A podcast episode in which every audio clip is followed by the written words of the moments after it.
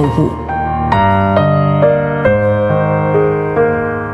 德国神学家约格辛克说：“你并未完全掌握真理，但你正一步步走向真理。你不是真理，但真理会塑造你。你还没有到达目的地，但你将会依循着耶稣的脚踪抵达终点，并且有一天，你将会说：一切都很好。”这是真的，上帝感谢你，让一切都美好。愿我们每一天都以诚实遇见上帝，遇见他人，遇见自己。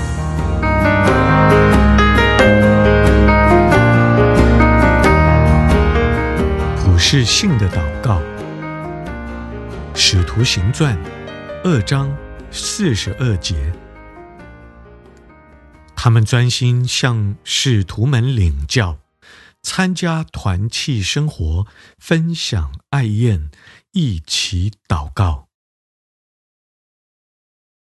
路加不只谈到基督徒的祷告，他也提到异教徒的祷告。哥尼流，他是一名罗马的军官，是个虔诚敬畏上帝的外邦人。他时常热心向上帝祷告，《使徒行传》十章二节。就在同样的时刻，当哥尼流在向上帝祷告的时候，彼得也到屋顶上祷告。参阅《使徒行传》十章九节。在一个异象中，他得知他应该要向外邦人传福音。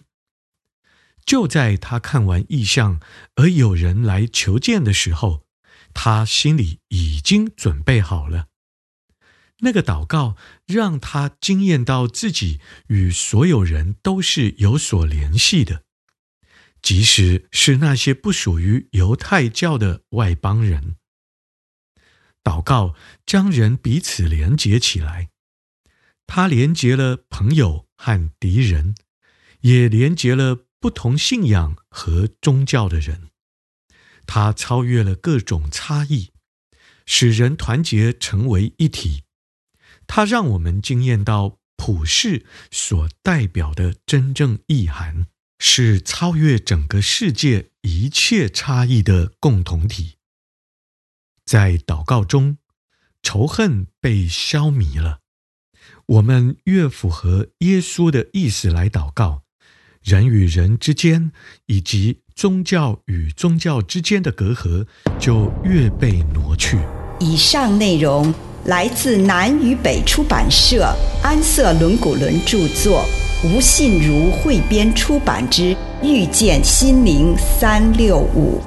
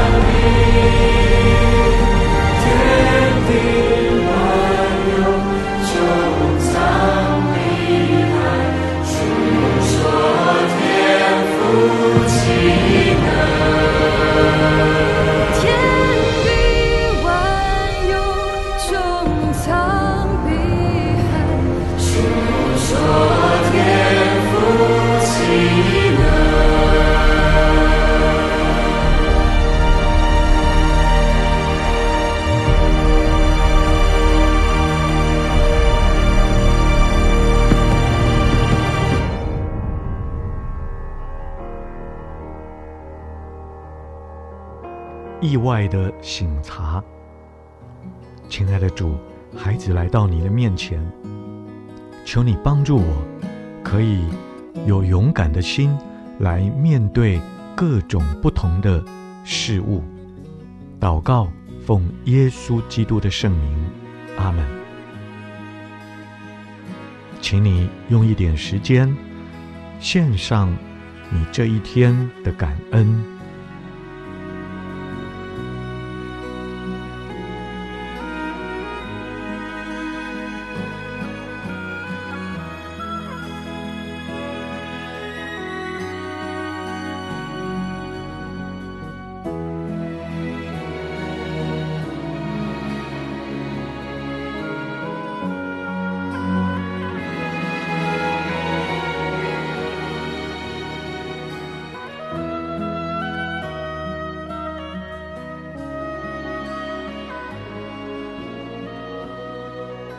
我们一起收敛心神，来到主的面前，求主让你可以看到，在这一天发生了什么负面的意外。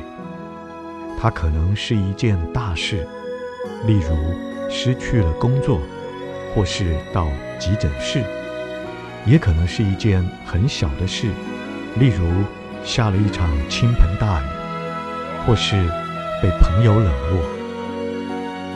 在你的想象当中，重播这个负面的意外所影响的时刻，特别注意一下自己的反应，包括内在的，例如你的态度，或是外在的，例如你的随口之语，为任何不是来自于上帝启发的反应，求主的宽恕，并且。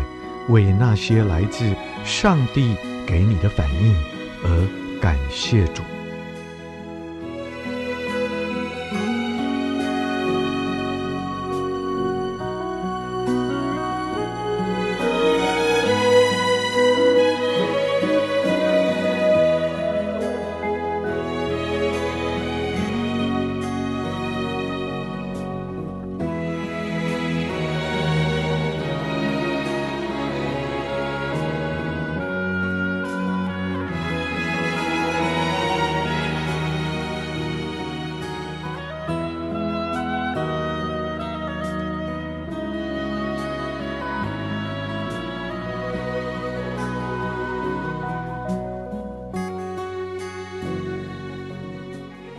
个时候，求主让你可以看到，在过去的这一天当中，所发生最大的正面意外，例如通过了一项重要的考试，或者一起床就有个好心情。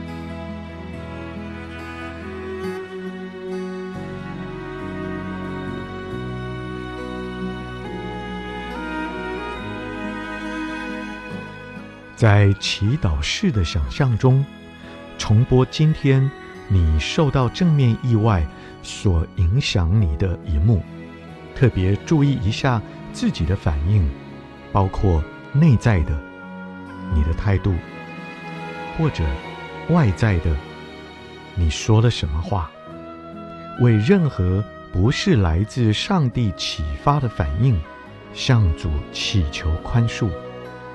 为任何来自主所启发的反应，感谢主。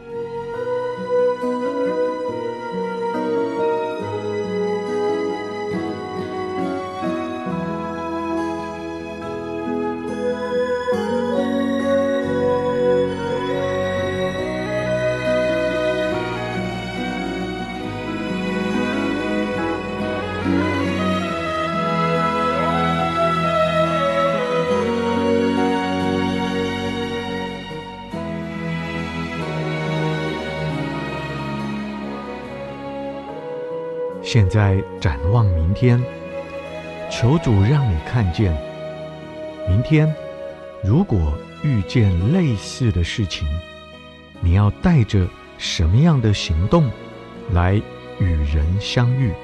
求主帮助你，让你内心有渴望去营造一个令人惊喜的时刻，让你自己的内心对你正面的意外兴奋之情结出善果。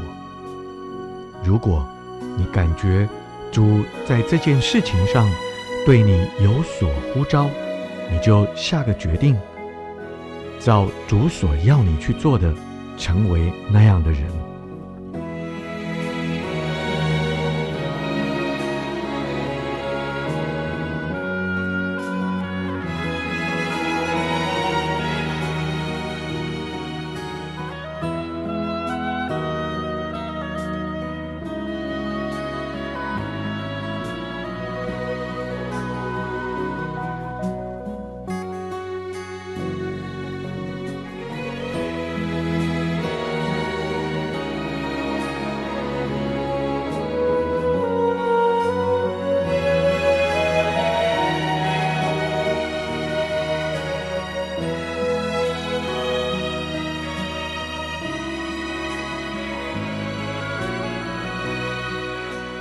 亲爱的主，求你帮助我，能够正面的看待我所遇见的好的或不好的意外。奉主耶稣的圣名祷告，阿门。